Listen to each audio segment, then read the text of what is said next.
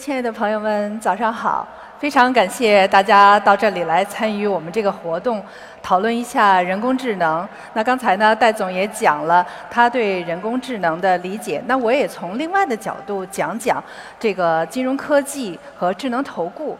那我第一张图给大家看的呢，是大家每个人在座的每一位都应该用到的两款 APP。就是支付领域，一个是支付宝，还有一个是微信。为什么我把这一页放在最前面呢？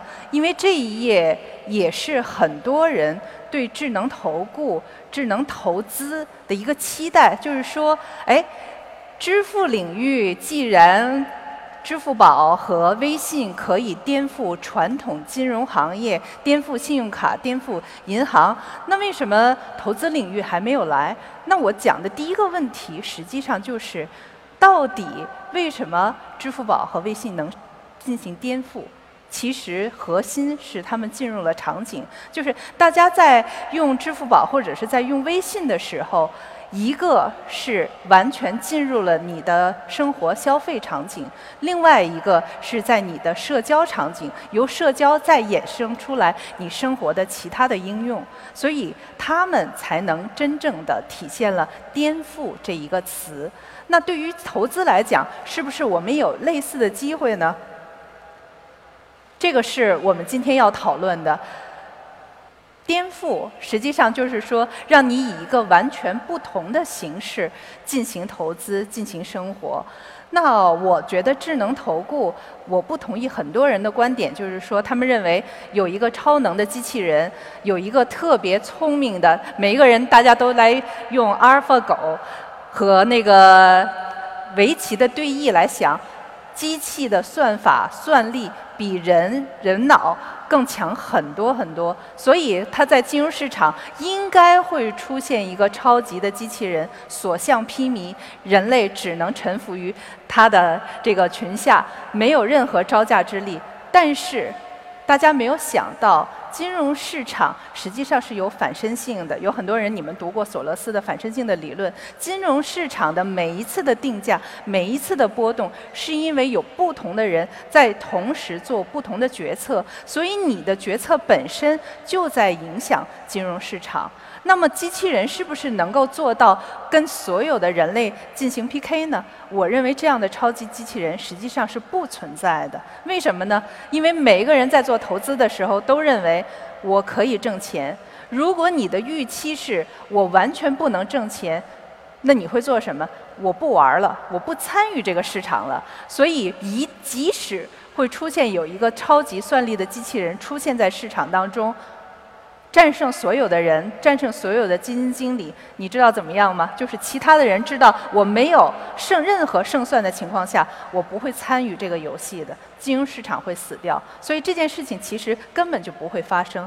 那么我们在谈智能投顾，我们在谈颠覆，实际上我认为这个是不负责任的。智能投顾，或者是对于投资能力的这个加强。智能是赋能，是让金融机构和个人都能有具备更好的能力，做出更好的投资决策。那机构需要什么？其实我们我先不谈机构，我就谈我们每个人。现在因为普惠金融的发展。其实长尾的客户，我们说的草根的客户，实际上已经进行了一个全覆盖，他们得到了以前完全没有享受到的金融服务，无论是支付领域也好，对吧？有很多人，就包括我们经常举的一个例子，就是说这个街边卖红薯的，甚至是乞丐，都有一个二维码，你都你没有零钱没关系，你可以扫他的码就可以转钱给他，对吧？还有另外呢，就是说。我现在我想借钱，我到这个呃淘宝上去买一个东西，我就差我下礼拜二才发工资，我现在就差这五百块钱，没关系，你的直接是在蚂蚁金服也可以达到拿到这个贷款。所以呢，这个草根这一层的普惠金融，实际上是我们第一步金融科技在颠覆的地方。原来没有完全，无论是这个支付的。服务也好，贷款的服务也好，原来金融机构做不到的，现在完全被颠覆了，都可以做到。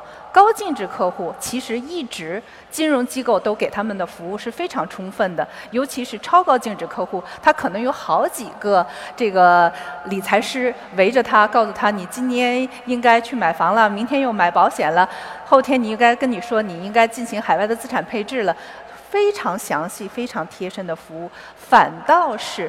中产阶级现在金融服务，尤其是投资这一端的服务，还没有得到充分的满足。就是说，你既没有贴身的这种财富管家帮你去想你怎么进行财富积累，甚至很多人都开玩笑说，说过去这十几年最贴身的中产阶级的财富管家是售楼处的小姐，没有其他，对吧？这个是我们认为。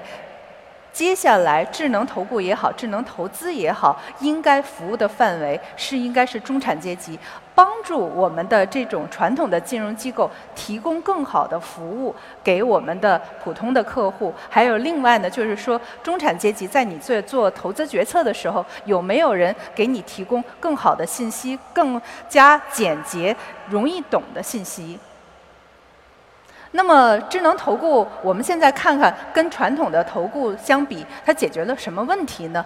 第一个，我觉得是一个就是覆盖率的问题。我刚才也讲到了，原来只是超高净值客户或者高净值客户才能享受到的服务，那么通过网上的智能投顾，它的覆盖率会极大的提高。还有另外一块，哪怕你是高净值客户，你同一个高净值客户，你去不同的金融机构。其实每一个理财师，你遇到不同的每个理理财师，他给你的推荐都是完全不一样的。那理财师的分化到什么程度？其实都不是二八。有很多人都跟我讲，其实理财师的分化是一九，十个理财师可能有一个是真正能够帮你把你的这个财务规划做到位的理财师，因为这个。本身这个行业非常参差不齐，为什么呢？因为好的理财师他对市场非常有感觉，他可能就去基金公司做基金经理了，他不会说在我一对一的再给你去服务了，对吧？那我们现在呢，通过这个智能服务的话呢，可以解决这个标准化的这个问题，给我们的理财师进行赋能，给他们提供帮助客户进行理财的很多的工具。所以我一直在强调，就是说。今天的核心也是在讲，智能投顾是赋能，而不是颠覆。那我们我们看看一下美国市场的发展。这个一提智能投顾，大家一定言必称 Betterment 和 Wealthfront。为什么呢？这个是美国智能投顾的鼻祖。那他们当时为什么可以发展起来？为什么是两千零八年？为什么是在金融危机的时候？其实，因为我本人在加入云峰之前，实际上是在一家传统的金融机构工作了十四年。在金融危机的时候，我也在传统金融机构的时候，基本上在。在二零零八年到之后的接近十年的时间，基本上是疲于应付监管，因为发生了金融全世界规模的金融危机。那么，所有的金融机构他们的脑子里一定想的不是创新，而是合规，而是风险。还有另外一块呢，就是说，我们不只是从二零零八年才开始的，实际上是往后边推，大概是从千禧年之后。积极投资的管理人会发现，他战胜指数，是我指的是在美国，在美国战胜指数是越来越困难，在尤其是战胜标普五百。那么在两千年到两千零八年之间，实际上是出现了很多做量化投资的这些巨头，他们不用这个再去一个一个的调研这个企业，不用再去看很多很多的这个。研究员写的这个研报，直接用一些量化的模型，甚至用指数来进行投资，费用也进行了大幅的降低。这个零八年实际上呢是一个金融危机，是一个 trigger，是给了互联网的机构呢有一个生存的空间。因为美国的金融行业一直是非常的发达的，传统的其他的新兴的行业想对这个行业进行颠覆是困难重重。但是在金融机构。忙于监管的时候，给他了这个互联网的行业呢一点的空隙，在一个大的背景，就是说战胜指数越难越难的情况下，那 Betterment 和 Wealthfront 说好了，我们底层租期资产全部用 ETF，你告诉我一下你的风险偏好，我给你一个组合，你就按照这个组合每个月去定投就好了。而且一个在纽约，一个是在加州，都是这种。有互联网新贵或者是华尔街新贵，他们这些人都是对于传统的金融金融机构，可能是觉得，哎，我根本不想去任何的你的这个分支机构去跟一个人交谈，我所有的东西我希望是在手机上进行完成的。那很多人呢就是觉得，哎，这个是有市场的，所以这两家机构呢应运而生。刚一开始的时候发展是非常的迅猛的，但是后来。金融机构发现，哎，他们也从这个金融危机的这个强监管的这个环境下呢喘息了一下，发现，哎，有这个智能投顾的这样的一个市场，大家对于完全用网上进行他自己的财富操作可以接受，那。传统的金融机构呢，对它其实有一个非常强的逆袭。是这个嘉信理财，包括 BlackRock，包括 OneGuard，每家传统的这三家传统的金融机构，其实都推出了自己的智能的平台。结果实际上现在是这几家传统金融机构的。呃，整个的管理的规模和客户数远远超过了 Betterment 和 Wealthfront。为什么呢？因为传统的呃这些金融机构，第一它有客户，第二它的产品可以更加丰富，然后它还可以不收顾问费。为什么呢？因为它底层的 ETF 的资产全部都是它自己管理的，我不收顾问费，我照样能够产生盈利的模式。那么我们现在。呃，云峰金融呢是在香港，那我们在香港呢试图有一个更新的尝试，就是说我们可不可以做到智能投顾的二点零？二点零什么概念呢？几个方面。第一个方面呢是传统的是一点零呢是底层用 ETF，那二点零呢底层实际上是可以用基金的，基金其实是贝塔。加阿尔法，美国之外，其实全球市场，包括中国，实际上战胜指数的概率还是非常大的。只要你的收费能够覆盖你的这个阿尔法产生，能覆盖你的这个管理费，其实很多人还是认可积极投资的。那么我们给这个智能的选择呢，有更多的选择了。还有另外一块，就是说，我们希望智能投顾能够把以前给高净值客户、给机构提供的服务，给普通的一些投资人。那么，机构都做什么呢？机构在选基金的时候，不光是要看指数，还是要在做尽调，然后再出给基金评价。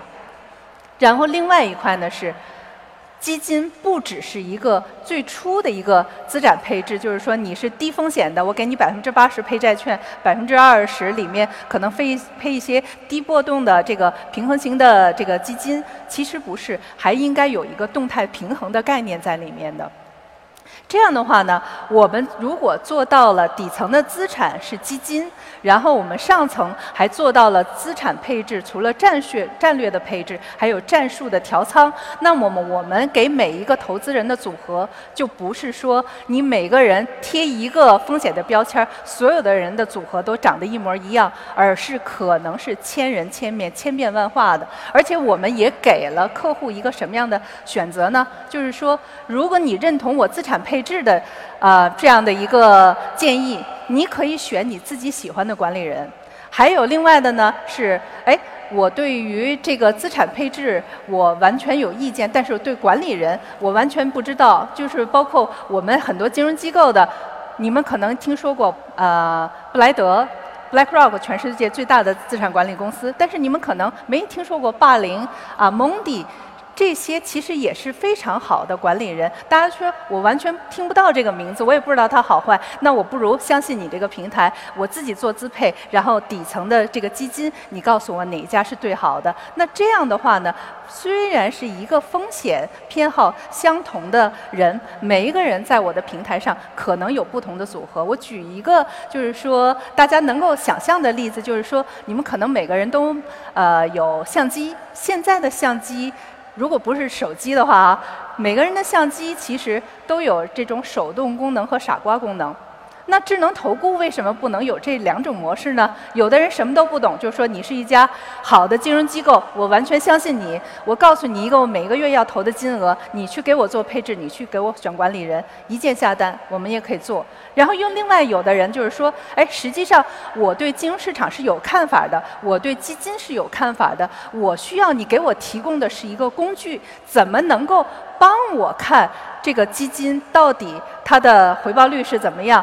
它的回撤能力管理怎么样？它在熊市的管理水平怎么样？它在牛市的管理水平是怎么样？那你给我这个信息，我自己去做决策。那我们我觉得智能投顾它的赋能就体现在不同的人在这个平台上能都找到使用它的不同的方式，能达到最后达到能投资的这个目标。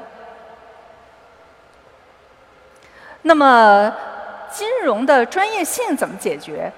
很多人说：“哎，我不懂投资啊，我又不是学金融的，我怎么能够做决策？”其实现在智能时代，我们很大的一块呢，就是说怎么能够给每一个消费者提供你的投资的可能性。这个大家都在讲巴菲特，都在讲富达的 Peter Lynch，他们在投资的时候一直在想。